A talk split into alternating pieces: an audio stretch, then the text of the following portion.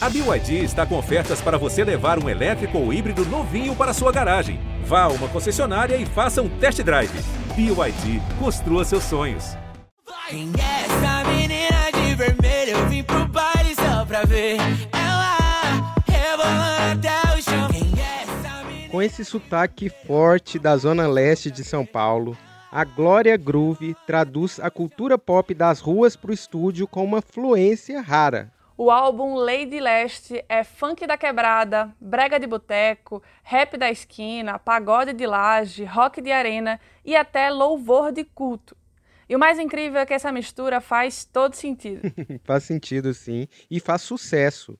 A Glória nunca subiu tão rápido nas paradas, e ela consegue isso ainda sendo provocadora, seguindo uma receita do jeitinho dela. Hoje o Jean ouviu a Glória Groove para saber como ela criou essa tal de Lady Leste, juntando o estilo funkeira de escola pública e roqueira de porta de shopping, segundo ela mesma. Eu sou a Gabi Sarmento. Eu sou o Rodrigo Ortega e esse é o G1 Ouviu, o podcast de música do G1. Joga a mãozinha pro alto que a brincadeira já vai começar. Vai. E a bonequinha tá cheia de graça. Ortega, o disco saiu agora, mas desde o meio do ano passado já dava para saber que estava vindo alguma coisa diferente, né? Pois é, a Bonequinha, né, a música que acabou de tocar aí, saiu lá em junho de 2021 e apresentou a Lady Leste ao mundo. Depois ainda saiu A Queda em outubro. Extra, extra, não fique de fora dessa. Garanta seu ingresso pra me ver fazendo merda. Extra. E Leilão em novembro.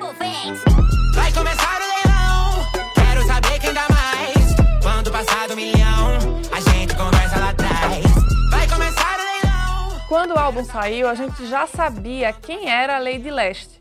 Era essa versão da Glória Groove festeira e carregada no visual e no sotaque. Já tinha uma expectativa mesmo, e não só por esses três singles, mas também pela história da Glória. Ela tem 27 anos e já muita coisa para contar. Para quem não sabe, o nome não drag queen dela é Daniel Garcia Napoleão. Ainda criança, o Daniel participou da galera do Balão, que é uma versão da Turma do Balão Mágico. Sou Daniel, e o que mais gosto é cantar. Ele também participou de programas de calouros de criança na TV. Ele não conseguia nem segurar o microfone ainda, mas já tinha um vozeirão.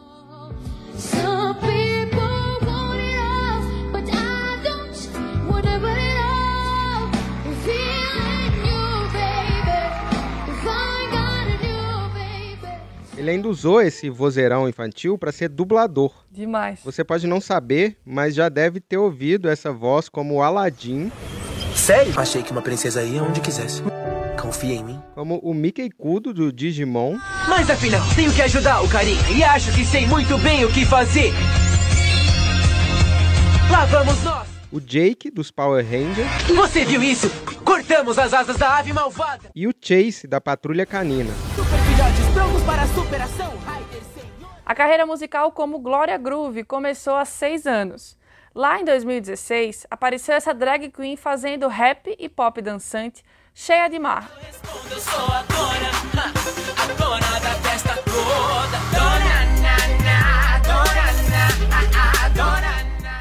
Esse som foi a base do disco dela que saiu no ano seguinte, o Proceder.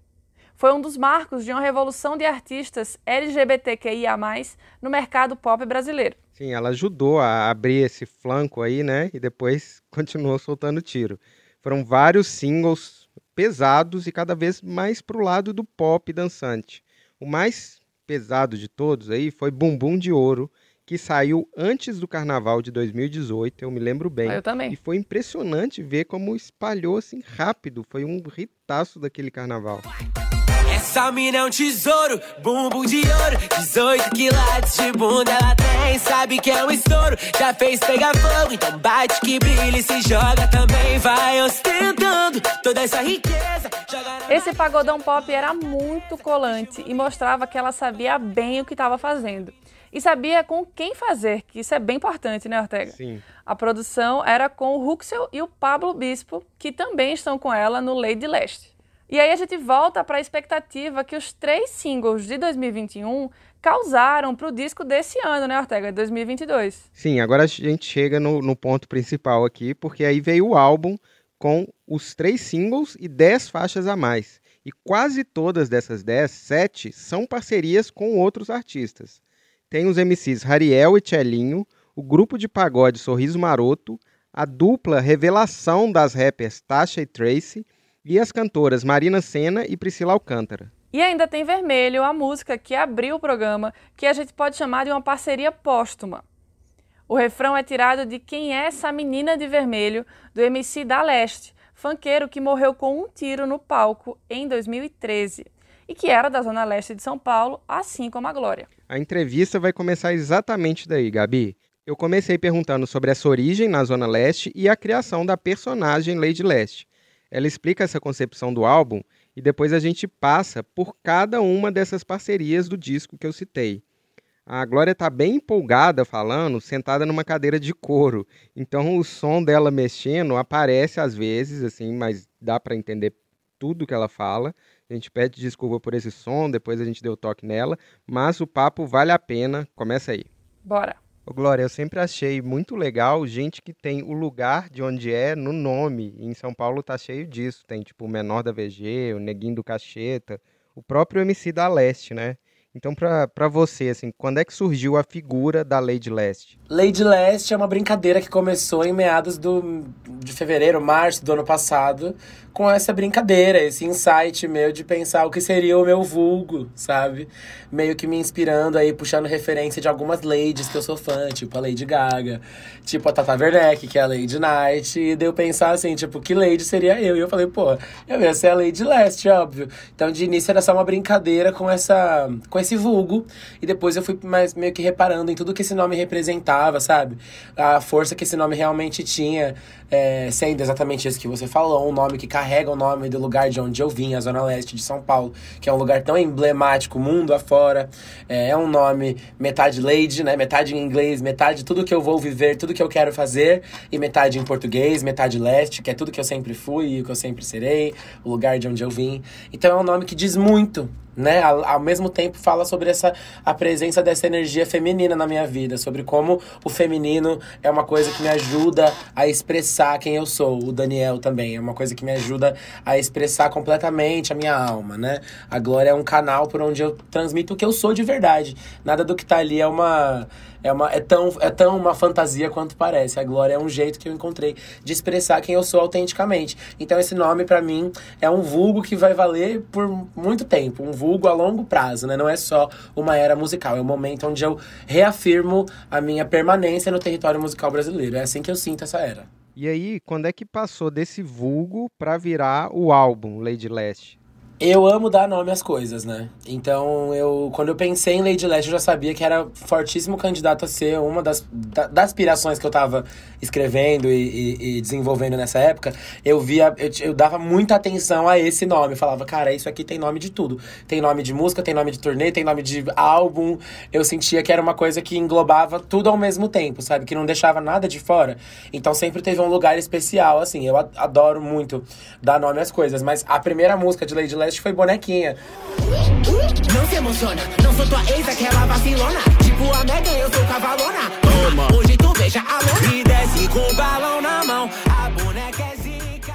A primeira faixa onde eu invoquei pela primeira vez Lady Leste, logo depois de falar Glória Groove, assim, porque é, Lady Leste eu acho que marca também isso, essa minha reconexão com, a, com ser uma artista pop da pista. Eu tava vindo de uma fase muito específica, que foi a minha era R&B, a era fair, né? Que é uma era que aconteceu durante a pandemia, num estilo musical mais incomum, que eu já explorava na minha carreira antes, mas que não é um estilo musical de charts, de nada disso tal. É, com uma estética bem mais limpa, o, o Affair foi uma, uma coisa muito particular por, por si só. É uma era que não teve uma divulgação de turnê por ter acontecido quando aconteceu.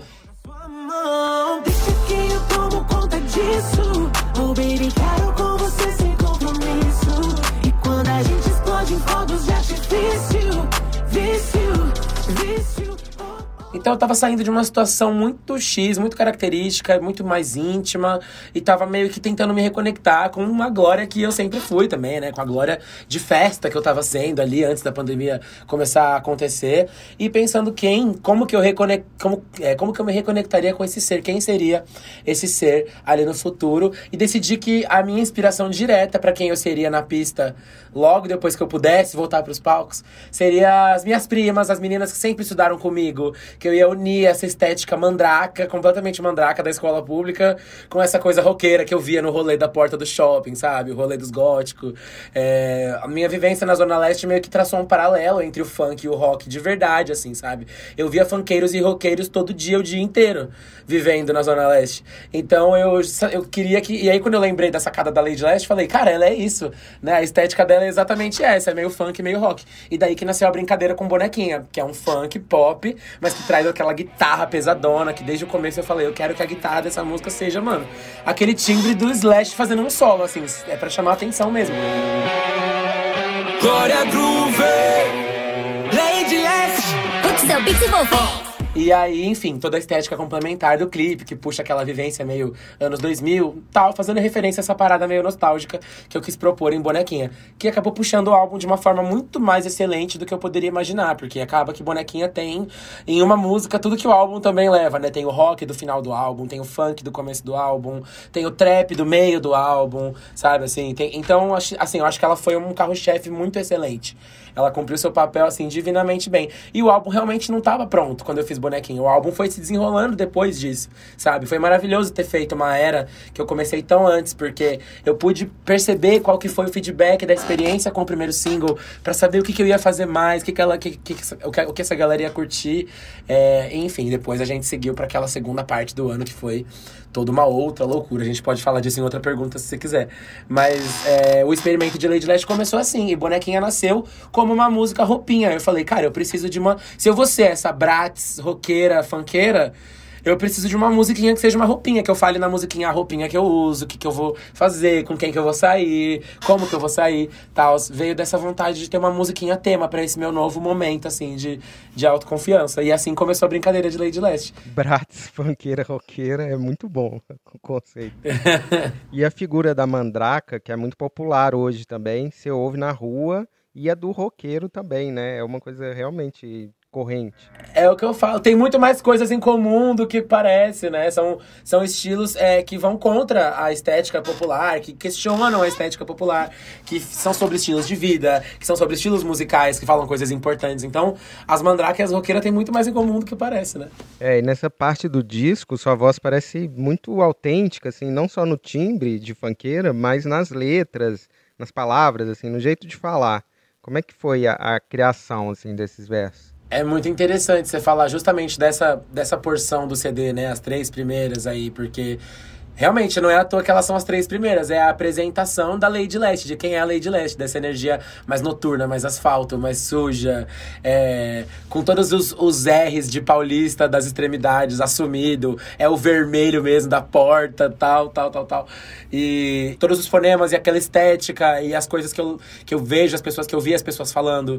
Fui recapitulando todo o jeito que eu vi os amigos do meu primo falando a vida inteira, o jeito que eu vi a galera da escola conversando, sabe? Assim, tentando recapitular essa estética de, de se comunicar, esse, essa comunicação. Porque é, eu, apesar de viver sempre nesse ambiente, desse, desse estilo de linguagem de comunicação, de se comunicar dessa forma, sempre ter me comunicado assim também, como o meu trabalho era ser dublador, dentro do estúdio de, de dublagem eu tinha que limpar ao máximo todos esses cacuetes, esses vícios e tal. Então, pela minha profissão, eu tive que achar um caminho pra enxugar os meus R's e deixar tudo muito pontuado, tal, ter dicção, tal, tal, tal. Mas eu nunca me desconectei desse jeito de falar, que é o jeito que a minha família fala, que é o jeito que a galera da rua fala, meus primos e tal. Então, tem uma importância muito forte eu assumir essa, pra mim, pessoalmente, tem uma importância estética muito forte eu assumir esse jeito de falar e, e essa voz, que parece uma voz nova, né? Como se fosse uma Glória Groove dentro de uma outra estética. Pra mim, isso é Lady Leste, é exatamente isso. Eu tava tentando propor o que seria eu brincando de ser realmente a MC da Leste, sabe? Usar o meu vestido vermelho carmim Te deixou galudão Esse teu beijo tão vermelho Cor de malícia Ai que delícia Na boca vermelho cereja, no teto vermelho neon. Vermelho que nem a lanterna traseira da nave que toca esse Então, é... não é à toa que a homenagem ao próprio MC da Leste consta nessa porção do álbum, porque eu vejo que o Daniel, que se chamava Daniel, assim como eu, né? Ele é o Daniel da Penha e eu sou o Daniel da Vila Formosa. O Daniel, assim como eu, foi uma pessoa que é, sempre colocou a Zona Leste no mapa enquanto ele estava fazendo sucesso. Ele é alguém que botou a ZL de São Paulo, assim, em foco, no holofote. E eu sinto que é isso que eu faço também. Então, fez todo sentido pra mim ter vermelho como a música que puxa o álbum Lady Leste, né? A gente tá falando do mesmo lugar, de uma vivência similar. Então, tem- eu tenho muito orgulho dessa porção do álbum ali, por mais divertida e festiva que ela pareça, tem muito coração e tem muita identificação pessoal e familiar ali. E aí eu queria falar sobre as parcerias do disco, uma a uma, para ir explicando. E nessa primeira parte que você definiu, essa primeira parte funkeira, tem o MC Rariel abrindo o disco com SFM. E eu queria saber como é que você conheceu ele, você ligou para o chefe dele, o Rodrigo, da GR6, a gente conhece ele aqui, como é que foi? Não, eu nem conheci o Rodrigo nesse primeiro momento, na realidade. Porque esse FM nasceu de uma sessão onde o Huxel fez esse beat aí muito louco, muito incrível, de funk, muito experimental. Que eu pedi que eu queria um mandelão diferenciado lá e ele soltou esse. No dia não saiu nada. E no dia seguinte eu já cheguei com o rascunho desse refrão e os moleques falaram: Meu Deus, o que, que é isso? É, essa é a música, tal, tal, tal. E a gente encanou que essa ia ser a faixa 1, porque ela tinha uma cara de tipo preparando a pista, assim. Na sexta-feira maluca. Ah, ah, ah. Sexta-feira tá maluca, hoje eu vou te E a ideia de trazer o Rariel veio muito depois, tentando encontrar quem conversaria com essa sensação da música, sabe? E aí eu lembro dele e falei, que isso, tem que ser uma coisa bem funk paulistano. Abrir com o Rariel é perfeito, né? Ambiente é exatamente o lugar que você tá. Chegou no funk paulista. Eu sinto que eu e o Rariel somos artistas que representam, né, essa, a evolução disso, a evolução do que se tornou o funk paulista. De onde ele pode chegar, o Rariel sendo um cara que hoje lançou um DVD muito sinistro, um artista gigantesco. é, e eu sendo uma artista da Zona Leste e, t- que também canta um funk feito em São Paulo, mas que é, conversa com diversos lugares, que entra em diversos ambientes. Senti que o, o conceito dessa música é, cabia pra ambos, sabe? Essa sensação de estar se preparando pra essa tal dessa sexta-feira maluca é algo que deu leitura quando eu imaginei ele junto. Então, a gente já tinha feito contato algumas poucas vezes pra, enfim, pra se parabenizar, enfim, de admiração mesmo. E aí foi quando eu cheguei pra ele, falei, cara, tá acontecendo tal tal coisa, eu gostaria de ter você no meu disco. E ele foi super receptivo, quis entrar, enfim. A gente fez um processo juntos, ele esperou a gente estar junto pra escrever esse verso. Deixa ela ciente de como funciona Que a cista maluca ficou chapadona Mas encatada tá desvirtuada E as calculistas emocionadona Através da lupa eu percebi que cê tá querendo graça E se vi se jogando pro lado de cá Sabe o que... Uma curiosidade muito da hora dessa sessão é que é uma, foi uma sessão feita aqui em São Paulo e quando eu tava chegando no estúdio, minha produtora me ligou falando assim, cara, o Criolo tá aqui. E ele quer ficar aqui pra te encontrar, ele vai ficar só um pouquinho pra te dar um oi e tal. Eu falei, imagina, ele faz o que ele quiser, deixa o Criolo aí. Deixa o cara aí. e aí eu cheguei, o Criolo não só tava lá realmente pra me cumprimentar, pra me parabenizar tal, como ele ficou na sessão. E, tipo, ficou com a gente lá, tipo, o verso do Rariel foi escrito com a supervisão minha e do Criolo, sabe? Assim, então não teve sessão mais abençoada que essa, sabe? Com eles realmente trocando, assim, pedindo opinião e tal. Eu olhei pra esse momento e falei, cara, o que, que tá acontecendo com a minha vida, sabe? Eu tô trocando figurinha sobre uma lírica que vai estar dentro do meu álbum com o Rariel e com o Criolo. Então foi uma curiosidade desse processo que, nossa, eu vou guardar no coração pra sempre.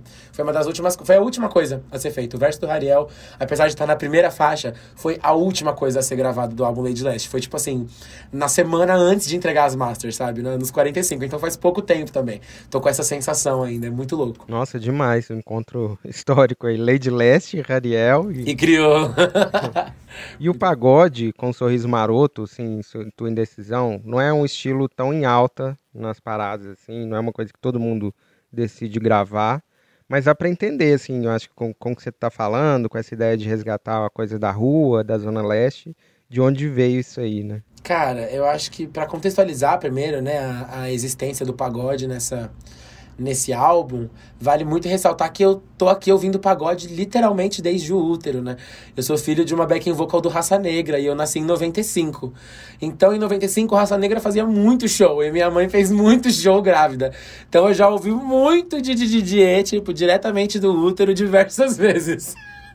E eu nasci dentro desse rolê, apesar de não ter sido essa a referência musical que me pegou na minha primeira fase da minha vida, assim, tipo, eu fui muito mais afim das referências que a minha mãe tinha na vida dela fora da banda, sabe? O que a cantora que ela era na noite, do pop romântico, do ano 70, da Alpha FM. Eu era muito mais esse repertório dela, sempre fui a vida inteira, do que o pagode. E voltando a conviver com a minha família, voltando pra ZL aos 12 anos, tal, tal, tal, eu fui me reaproximando dessa referência e tenho muitas memórias boas com o pagode, com o próprio Sorriso Maroto, que era um pagode que eu ouvia demais em casa, com os meus primos, com a minha tia e tal. Então o pagode sempre teve ali, sabe? Só, só não foi a minha primeira escolha óbvia. E Tua Indecisão nasceu de uma brincadeira que a gente tava fazendo num momento de descontração do álbum. Não tava acontecendo nenhuma sessão. A gente tava do lado de fora, tocando violão, tal, tal, tal. E, e o, eu e o Luquinhas falamos assim. Eu acho que eu, eu falei pra ele, vamos fazer um pagode um dia. Falei um dia, tipo, não vamos fazer agora. Eu falei, vamos fazer um dia um pagode, assim, uma coisa bem pagode dos anos 2000, assim, pagode de DVD de pagode, com aquela estrutura de pagode igualzinha, tipo, tudo bonitinho no lugar, assim, com tudo que tem direito, ai, vamos, não sei o quê. Ia ser como? Ia ser assim, tal, tal. Tipo, a estrutura nasceu em 10, 15 minutos de gravar, assim, só fazendo a estrutura na voz. Tá tão difícil aceitar ficar distante assim não dá. Seu lugar é comigo. E nessa hora. Sabe? A gente subiu pra fazer a letra, porque foi muito rápido. E aí, na mesma semana, eu mostrei a música pro Bruno Cardoso. Ele foi lá no estúdio, né? Porque a gente fez no Rio e o Bruno é do Rio. E aí a gente convidou o Bruno pra ir no estúdio. Ele foi, ouviu e topou entrar na mesma hora, assim. Então eu posso dizer que Tua Indecisão é uma música inspirada no todo o hype do Sorriso Maroto. Todo o hype que aconteceu do Sorriso Maroto naquela época, né? E uma música feita com o próprio Sorriso Maroto, né? Eu gravei com a própria inspiração. Eu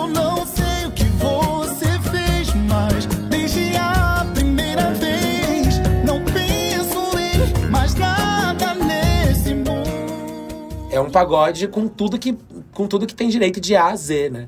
Aquela estrutura, com uma linda ponte, e depois o refrão final que modula e vai, sabe? Tipo, acontece tudo que precisa. É um pagode, assim, fiel no meio de um álbum pop. Então é pra realmente firmar esse experimento que eu venho tendo aí com a Lud quando ela me leva no Numanice, com o Tiaguinho quando ele me chama pra regravar Best Part do Daniel Caesar em pagode, sabe? Assim, eu sinto que é um ambiente que eu tô pisando aos poucos, mas que eu me sinto muito em casa. Então, eu fiz a questão de ter a benção de alguém como o Sorriso Maroto pra brincar de ser pagodeira nesse álbum. E aí vem Eu Sobrevivi com a Priscila Alcântara, que tem muita guitarra, e aí eu lembrei muito dessa conexão do gospel, que é de onde a Priscila saiu, com o rock de arena. Tem essa mistura, os, é, os músicos gospel têm essa sonoridade muitas vezes, né? Tem esse, tem esse estilo roqueiro grandioso, assim. E aí eu queria saber como é que veio essa música e essa mistura aí. É muito legal, porque a sacada Priscila Alcântara veio depois. Sobrevivi nasceu pra mim de- dessa forma. Eu tinha, é, eu tinha escutado uma música do Arctic Monkeys, eu acho, que era um solo.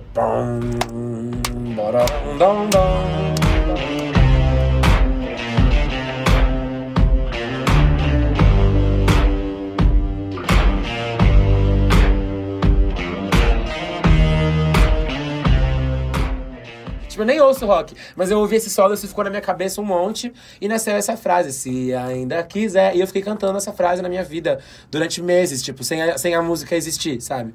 Sobreviver era apenas uma nota de celular. E aí eu queria. Aí eu comecei a puxar essa estética é, rock and roll de estádio. Primeiro eu queria falar, falar- aí eu cheguei lá falando, cara, eu acho que eu quero escrever tipo um Halo da Beyoncé, uma música emocionante de final de show é, que puxa isso aqui do Arctic Monkeys, mas é uma coisa explosiva. E a mensagem é isso aqui: escrevi uma carta de amor pros fãs pós-pandemia. Tipo, se você ainda quiser estar comigo nessa, eu não desisti, eu sobrevivi, vamos junto, vamos continuar. A música é isso, a alma da música é isso, essa referência aí do rock, classicão de estádio, com essa carta de amor, assim. Se ainda quiser fugir comigo,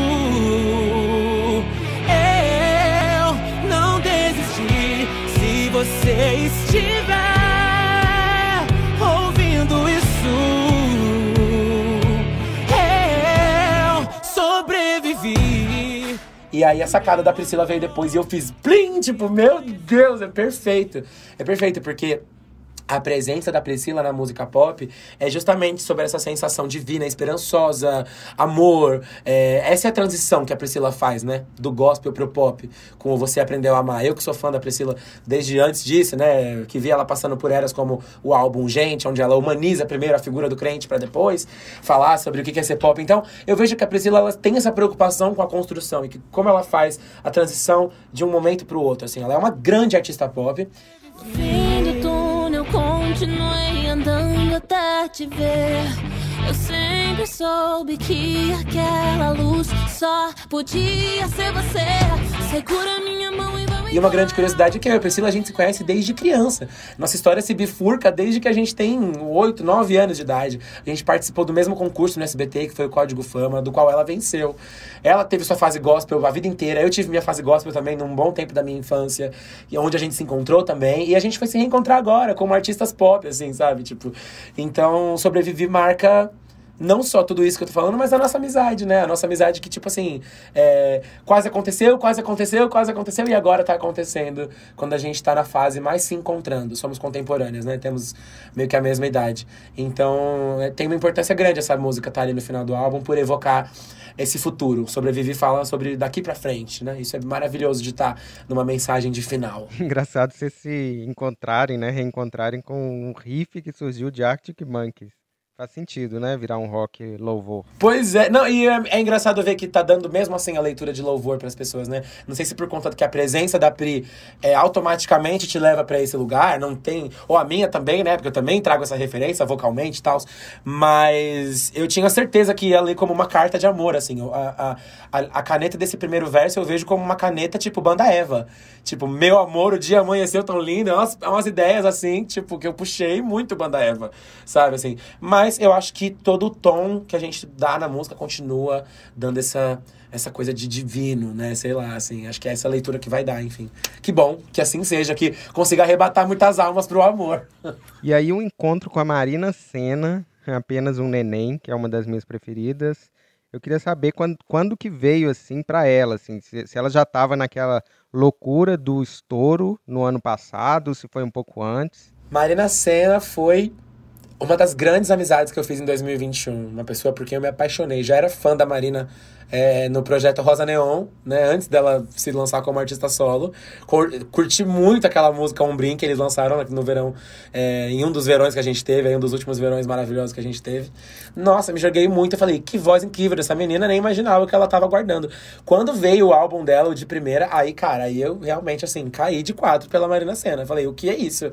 Quem é essa mulher? O que ela está fazendo? Porque toda a estética que ela propõe, o jeito que o pop dela é um pop que não, não se parece com o pop que, a, que eu faço, ou que a Luísa faz, ou que a Anitta faz, sei lá. É um pop exclusivamente Marina Senna, com uma cara e uma sensação até meio nostálgica, pelo jeito que ela se comporta e pelas referências dela na vida. É, sei lá, Marina Senna é uma coisa pra mim, é uma fada, assim, é algo que me fascina extremamente. Então, ter conhecido a Marina, ver que ela realmente é tudo isso aí mesmo, sabe? E muito mais. É, a Marina é ela o tempo todo, assim, parece um clipe estar perto dela, sabe? Pra uma artista como eu, que vive artisticamente uma construção, né? Que eu não fico andando por aí de Glória Groove o tempo todo, é muito fascinante ver uma artista como a Marina, que ela não para de ser a Marina Senna, sabe? Assim, ela, ela, não, ela não pode evitar, ela é assim. Então é lindo. É, e essa, é- essa composição é mais engraçadinha, né? Uma letra meio cara de pau, tem, tem a cara da Marina Senna. Exatamente. Não é à toa que a Marina entrou nessa, porque quando eu vi que a gente, quando eu vi que a gente tava nascendo com apenas um neném no estúdio, por causa de uma conversinha que a gente teve e eu falei, eu falei que eu tinha essa frase anotada no meu bloco de notas, tava escrito assim: "Não fala assim comigo, eu sou apenas um neném". E aí os meninos sacaram, vamos fazer uma rochinha disso, vai ser foda, não sei o que. Solidão, eu tô carente do teu cheiro aqui. Só fica teu perfume de jasmim. Porque você gritou comigo assim. Quando começou, e assim, eu falei, eu realmente vou fazer uma rochinha meio humorístico, assim, meio, meio bem humorado, sabe? Que eu percebi que era meio que a volta da Mary Jane, meu alter ego lá da era Alegoria, né? Que é a Glória Groove fofinha, inocente, assim. Falei, gente, é meio a Mary Jane cantando, assim. Tipo, e aí eu falei, cara, Marina, Mary Jane e Marina Senna juntas cantando um amorzinho, um lovezinho. Solidão,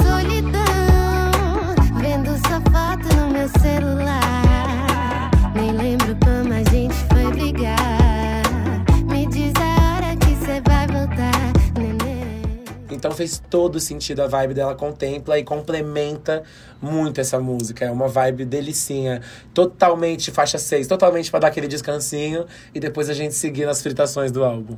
É meio zoeira, mas assim, não dá pra saber se ela tá zoando ou se a pessoa recebendo um pedido assim de perdão de verdade. Acho que a brincadeira é exatamente essa. A pessoa que tá cantando a música realmente fez uma merda homérica, assim. Eu tava vacilando muito.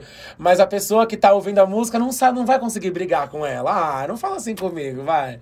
Você sabe que você não vai conseguir ficar bravo comigo. Isso é muito Marina Senna e muito Glória Groove também. Então essa birrazinha, essa manhãzinha ficou a cara das duas. Eu amei. E aí tem artistas mais novos ainda, né? A Tasha e Tracy em Pisando Fofo, que aí é uma conexão que eu entendo que deve ter fluído mais fácil, porque a gente lembra da ligação de vocês três com o rap. Fluiu muito, fluiu muito.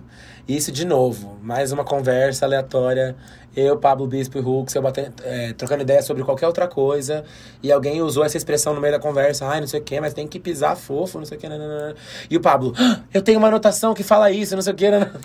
É sempre assim, é sempre as visões da Raven nosso processo de composição.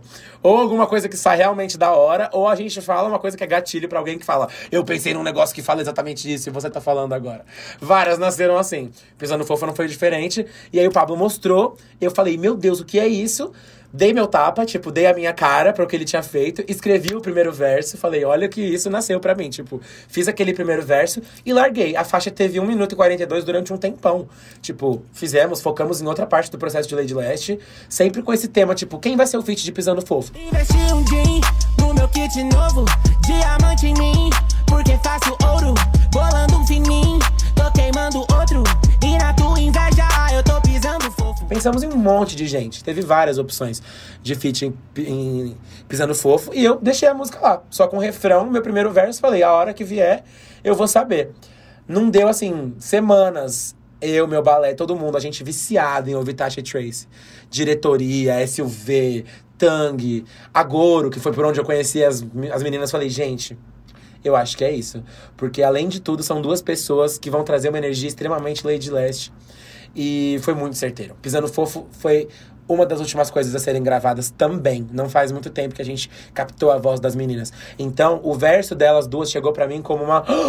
Tipo, um easter egg, assim, sabe? Eu já ouvia Pisando Fofo versão solo há tanto tempo que eu, quando eu ouvi a música pronta pela primeira vez, pra mim bateu tipo um remix muito foda. Tasha, Tasha, Tracy, Tracy, Glória, Glória, Groove. Se ele der sorte de provar, montar logo um fã-clube. Ele explana meu talento e eu nem paguei pela pub. Ela divulga minha vida e eu nem pago pela pub. E eu sou E eu falei, não, a oficial é isso. A oficial é essa, porque as, as linhas que elas trazem, elas complementam toda a ideia que eu quis passar com o álbum. Toda a ideia que eu puxo desde as primeiras três faixas, né?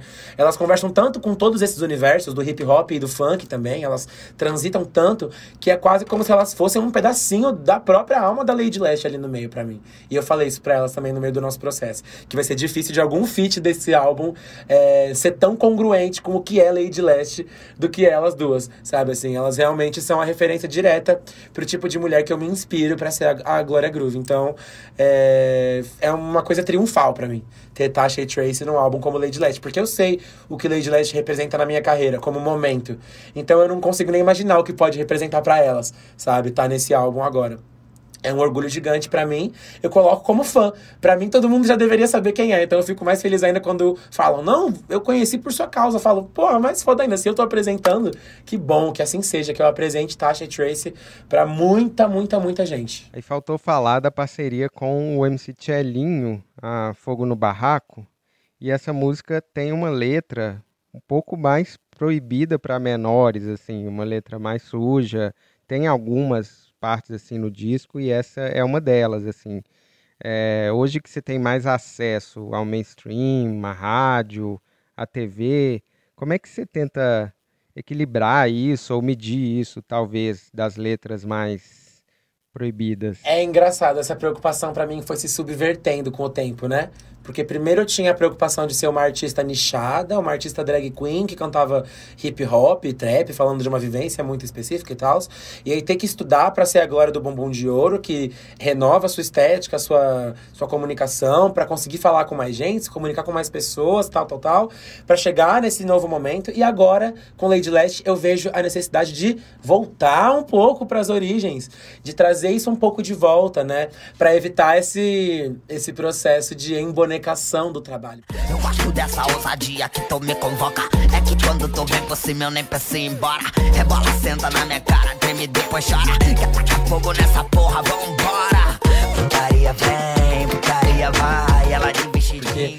Isso é uma coisa que eu tenho repetido muito também. Eu tenho uma conexão muito grande com as crianças. As crianças me veem, parece que muito melhor do que os adultos. Elas entendem a minha brisa, porque elas não têm essa camada da maldade, né? Então elas veem tudo que eu tô fazendo como uma grande brincadeira. E eu percebi que não importa o quão puta, explícita, bruxa, eu acho que eu tô sendo, para as crianças tudo isso continua lendo como uma grande brincadeira. Então, a presença do explícito dentro de Lady Lash, eu acho que é mais para ser um lembrete amigável de que eu continuo sendo uma figura de uma contracultura, mesmo tendo rompido com muitas barreiras e atingido esse lugar do mainstream que se diz, né? É como se fosse um lembrete amigável de que eu não esqueci de onde eu vim, eu não abri mão das minhas. é, do jeito que eu me comunico, eu não abri mão. é, eu sou a mesma pessoa que eu era ainda, né? Só que com muitos aprimoramentos. Eu acho que é um jeito de dizer isso, de determinar esse espaço, de falar: opa, peraí. Não é mais sobre eu ficar me tolindo ou me podando de me comunicar como eu me comunico. Agora já é mais sobre papai e mamãe saberem como que esse trabalho deve ser consumido, né? Tem que saber exatamente o lugar onde a responsabilidade é minha e onde começa a responsabilidade do outro, porque eu nunca parei pra dizer o contrário. Eu continuo sendo uma drag queen brasileira falando sobre a minha vivência. Então não dá pra esperar que isso seja muito higienizado, não seria nem interessante pra gente como cultura. Existe uma importância grande na sujeira que Lady Leste traz consigo. Sim, fa- faz sentido. Você está se preparando agora, Glória, para o primeiro grande evento assim, musical no Brasil pós-quarentena, que é o Lollapalooza, assim, o primeiro mega festival. E aí eu queria saber como é que você vai levar essa bonequinha mandrake roqueira para lá. Como é que ela vai chegar no Lola? Lola Palusa. Lola Palusa é a preparação da minha vida agora, né? Porque é o lugar onde eu escolhi pra estrear essa nova ideia, é onde eu vou estrear esse novo show, né? Eu tenho shows daqui até lá, claro, mas nesses shows eu vou estar fazendo o show que eu venho fazendo e trazendo algumas de Lady Lash pra testar como que elas estão com o público. É isso que eu vou fazendo um pouco agora nesse meio tempo, mas é no Lollapalooza que eu realmente chego com o show referente à era, ao álbum. Então esse show tem uma importância gigante pra marcar esse período, né? Marcar esse momento. Eu acredito que pode ser é, o show da minha vida. É, porque trazendo tudo isso, eu acho que o álbum ele engloba né, uma versatilidade tão grande de estilos. E eu acho que trazer isso para um palco pop, num festival, né? Isso pode colocar em, tudo em outro patamar, em outra, em outra perspectiva. Mas ao mesmo tempo eu sinto que eu me preparo para isso a vida inteira, né? Eu sempre quis ser um artista de grandes shows e festivais. Meu sonho é fazer show num estádio. Então, é, Lady Leste, o show no Lollapalooza para mim é mais uma confirmação de que Lady Leste é a era que eu sempre quis fazer. Eu só não tinha antes a, a condição e a forma de amarrar isso tudo, sabe? Assim, eu sempre tive essa disposição e essa criatividade, só que só agora eu consigo fazer acontecer. Lady Last Tour, Lady Last Tour. O show canta juntamente com o álbum. O caminho sonoro e musical que o álbum faz é o caminho que o show faz também. E novos figurinos, novos telões, novo, novo repertório. E o álbum pra vocês, gente. Imagina, se eu adiantar mais que isso, eu vou contar muita coisa. Lollapalooza tem que ser o compilado. Tudo que, tudo que conhecemos de Glória Groove em alguns instantes, em uma hora. Será que eu consigo? A missão impossível de fazer tudo isso virar um único setlist é isso que eu tô vivendo agora. Tá muito gostoso, assumo. E não vejo a hora de mostrar. Ortega, eu vou te falar que eu tô ansiosa pelo show da Glória no Lola, viu? E você? É, sim, vai ter o grande hit do festival, a música que tá mais em alta nas paradas de qualquer artista do Lola é dela. Então, enfim, vai ser especial sim. Super. Vermelho vai ser um dos grandes momentos, sem dúvida nenhuma. Mas por enquanto a gente fica por aqui. Chegou aquela hora triste de dar tchau. Mas se você quiser ouvir mais histórias sobre funk de escola pública, rock de porta de shopping e outros estilos musicais, é só seguir o G1 Ouviu. A gente adora rótulos específicos e a nossa edição Super. é do Thiago Cazu. A gente está no Spotify, na Amazon Music, Deezer, Google Podcasts, Apple Podcasts, no Globoplay e no G1 mesmo, em todo lugar. Até mais. Até semana que vem.